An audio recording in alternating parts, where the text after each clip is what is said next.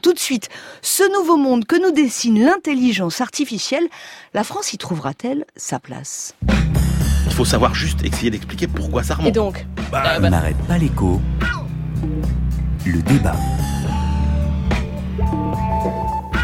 On sait à quel point l'intelligence artificielle va jouer un rôle considérable dans le développement de la technologie du futur. Cédric Villani, député La République En Marche. Ce qu'on peut dire, c'est qu'il y a un différentiel entre la capacité de recherche de la France en la matière, qui est excellente, et la capacité de formation d'ingénieurs euh, bien experts, compétents là-dedans, et notre faculté à mettre en œuvre cette politique. Vraiment? Au total, ce sera un effort dédié d'un milliard et demi d'euros, Emmanuel Macron, président de la République. entraînant directement plus de 500 millions d'euros d'investissements privés supplémentaires. Je souhaite que la France soit l'un des leaders de cette intelligence artificielle. C'est votre droit d'avoir cette opinion.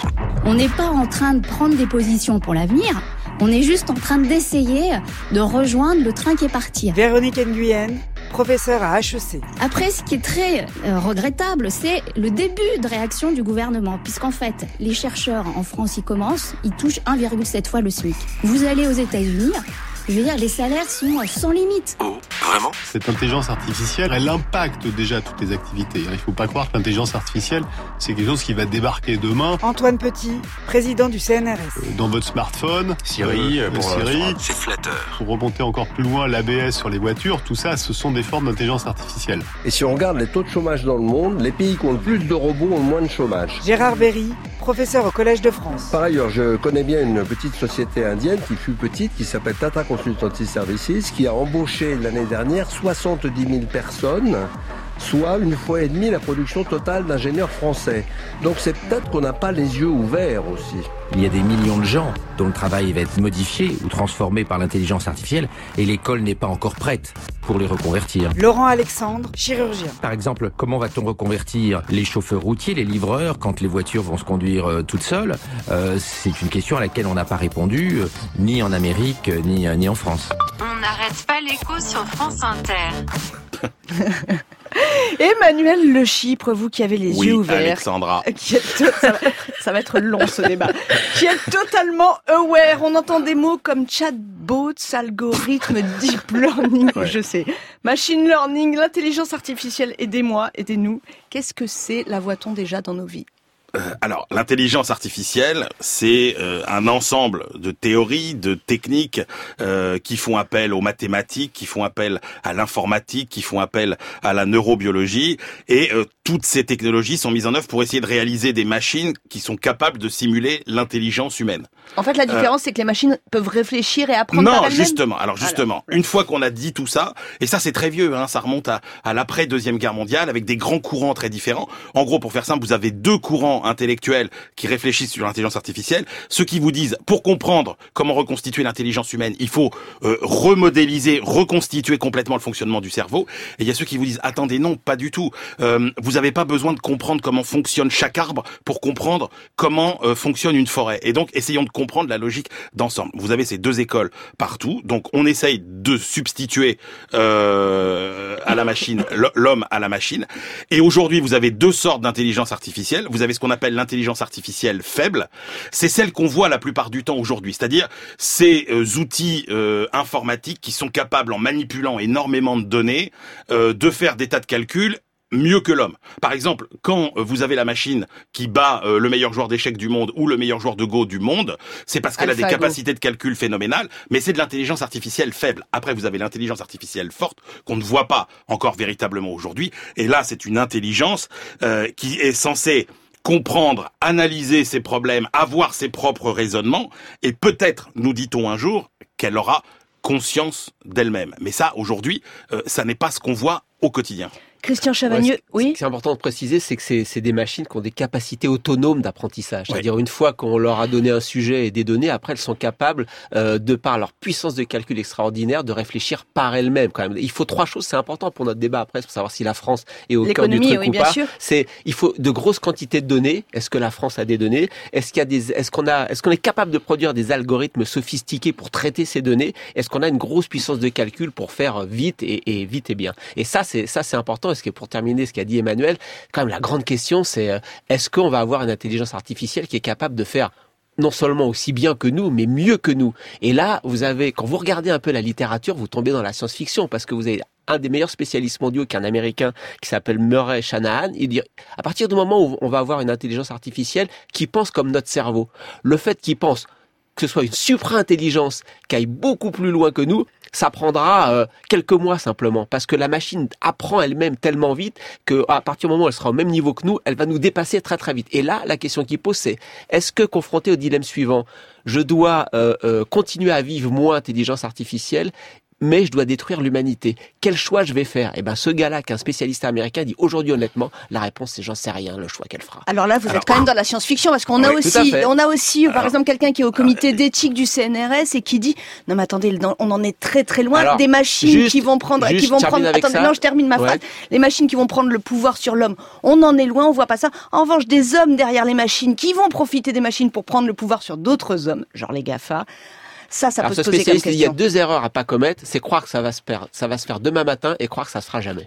Juste une question, Vous Emmanuel connaissez Le la phrase de Bill Gates, hein, on surestime toujours les changements qui sont possibles à deux ans, mais on sous-estime les changements qui sont possibles, euh, qui sont possibles à dix ans. Mais vous- rappelez-vous aussi, euh, la règle d'or est dictée par euh, Asimov, qui était euh, un des grands penseurs de, de l'intelligence artificielle et de la robotisation. La règle d'or, c'est que euh, la machine ne doit pas euh, détruire l'homme, ne doit pas aller euh, nuire euh, à l'humain. Alors vous parliez tout à l'heure de de- d'intelligence artificielle faible. Juste Oui. pour qu'on finisse sur la photo, parce que j'aime bien comprendre euh, tout ce qui est. On la voit déjà dans tout ce qui est quoi, dans- dans- avec les données dans le commerce, par exemple, on la voit beaucoup Ouais, dans, la voit. dans la reconnaissance Ouais. faciale qui nous va, va nous permettre de Absolument. payer. Et on va la voir de toute façon euh, inévitablement se répandre, tout simplement parce que l'intelligence artificielle au quotidien, c'est de l'efficacité et de la performance supplémentaire hein, pour les entreprises. Cette capacité à utiliser, à interpréter massivement euh, des données pour une entreprise, euh, par exemple, c'est euh, optimiser une politique de tarification, c'est faire la bonne offre au bon client au bon moment, c'est identifier des segments de clientèle que vous n'aviez pas identifiés avant,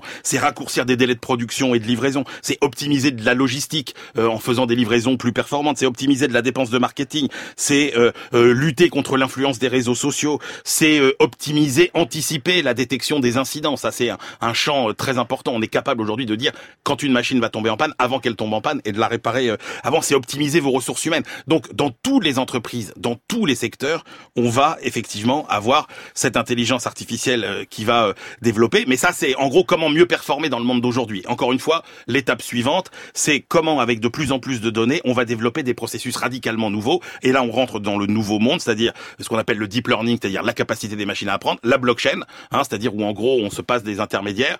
Euh, et ça, c'est pas encore le monde d'aujourd'hui. Alors je sais que ça vous passionne, on l'entend. Moi j'ai j'ai vu à propos des dirigeants, j'ai vu que les dirigeants d'entreprise sont absolument euh, enthousiastes au sujet de l'intelligence artificielle.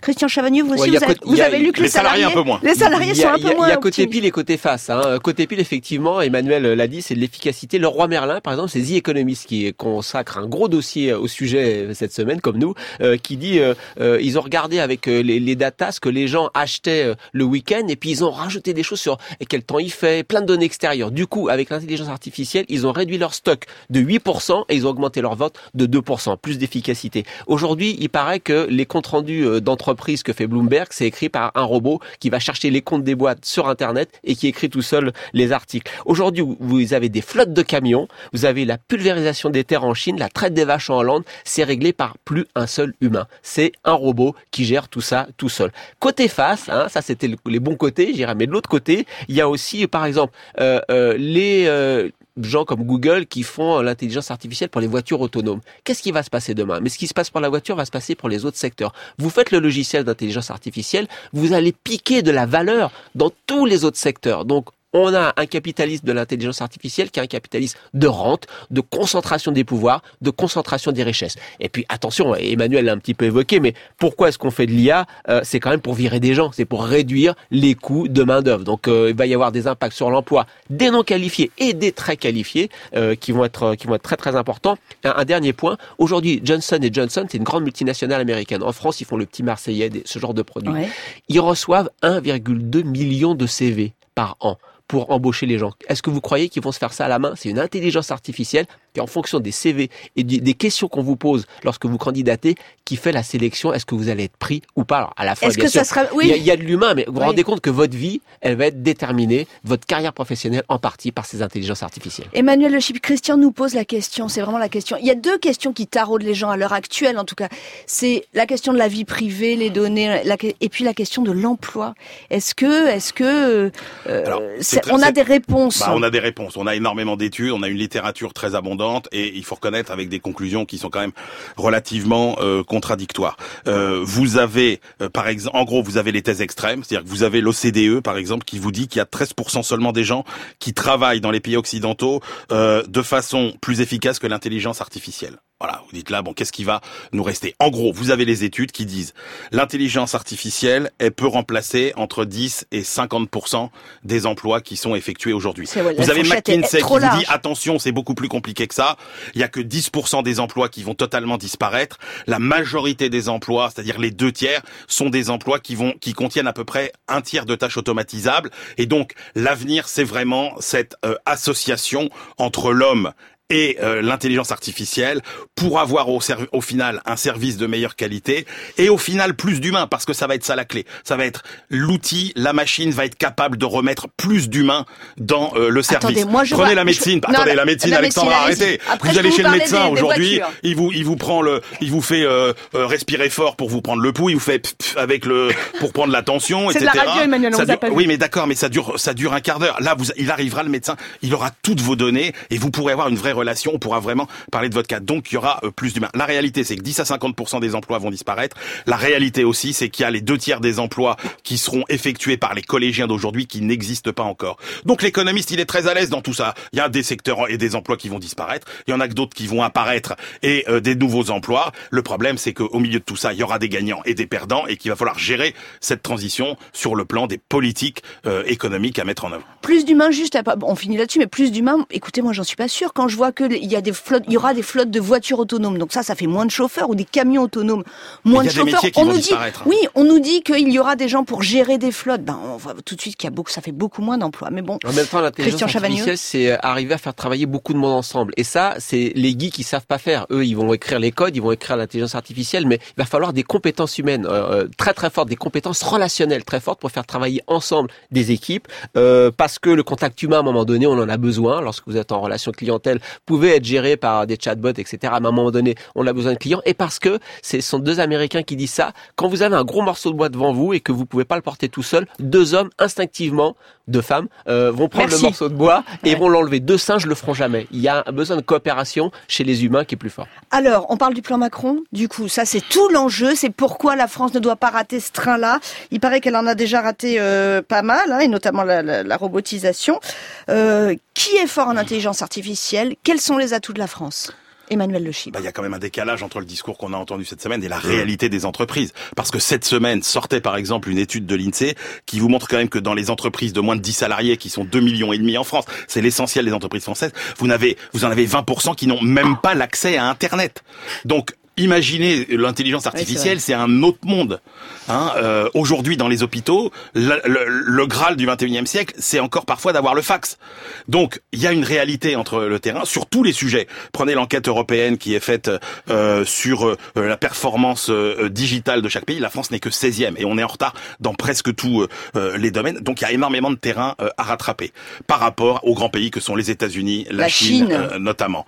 Mais en revanche, quand on voit notre terreau d'ingénieurs considérable, quand on voit qu'il y a toute une génération de nouveaux euh, ingénieurs qui vont arrêter, comme dans les années 80, d'être fascinés par la finance et d'aller faire les guignols dans les salles de marché, et qui reviennent à leur métier initial, et qui sont les meilleurs du monde, dans toutes les grandes boîtes euh, du monde, les Facebook, les Google, il y a beaucoup de Français, etc. Bien sûr.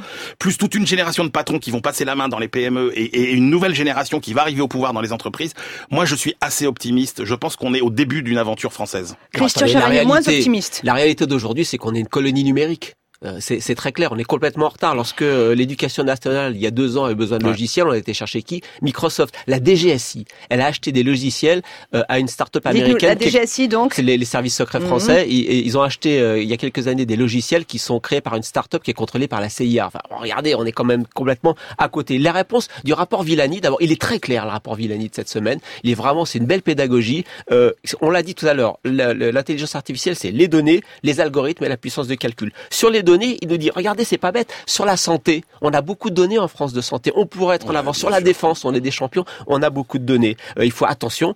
Il y a une forme de mercantilisme assumé. Un, on va pas transférer, il faut pas transférer nos données en dehors de l'Union européenne. Deux, les chercheurs français, il faut les garder. Les étrangers, faut les faire venir chez nous. On va accumuler un trésor. Un milliard cinq en quatre ans. Alors, un milliard cinq en Ça, quatre c'est ans, le- C'est ce Google- qu'a annoncé Emmanuel Macron. Google, en un an, il dépense 13 milliards de recherche et développement. Ils sont largement en avance, Google. Microsoft, pareil. Les Chinois, euh, comme Alibaba ou Baidu. Nous, là-dedans, on est à un nain complètement. Et je, je répète ce que je dis au début, on est une colonie. On est déjà colonisé Et numériquement. donc l'attractivité, là, les groupes qui nous annoncent des investissements, c'était pour vous, Emmanuel Le Non, mais c'est c'était- inté- c'est- c'est- c'est intéressant. Euh, On retrouve euh, les avantages euh, qui attirent déjà les entreprises on étrangères a des en bons France. matos, Emmanuel l'a dit. Euh, on a, on- Ouais, on a, on nos hein. très bons ingénieurs. On Ouais. a un crédit impôt recherche euh, qui continue à faire des merveilles pour attirer euh, les entreprises étrangères. Mais ce qui est très important et ce qu'on a vu avec l'économie Internet, c'est qu'en gros, c'est aussi important d'être utilisateur de ces technologies que d'être producteur. Si vous voulez avoir un, véri- un véritable impact sur l'économie, qu'est-ce qu'on a vu avec Internet? Que la moitié des gains de productivité générés par les secteurs euh, de de l'Internet venaient des secteurs producteurs et l'autre moitié des secteurs utilisateurs.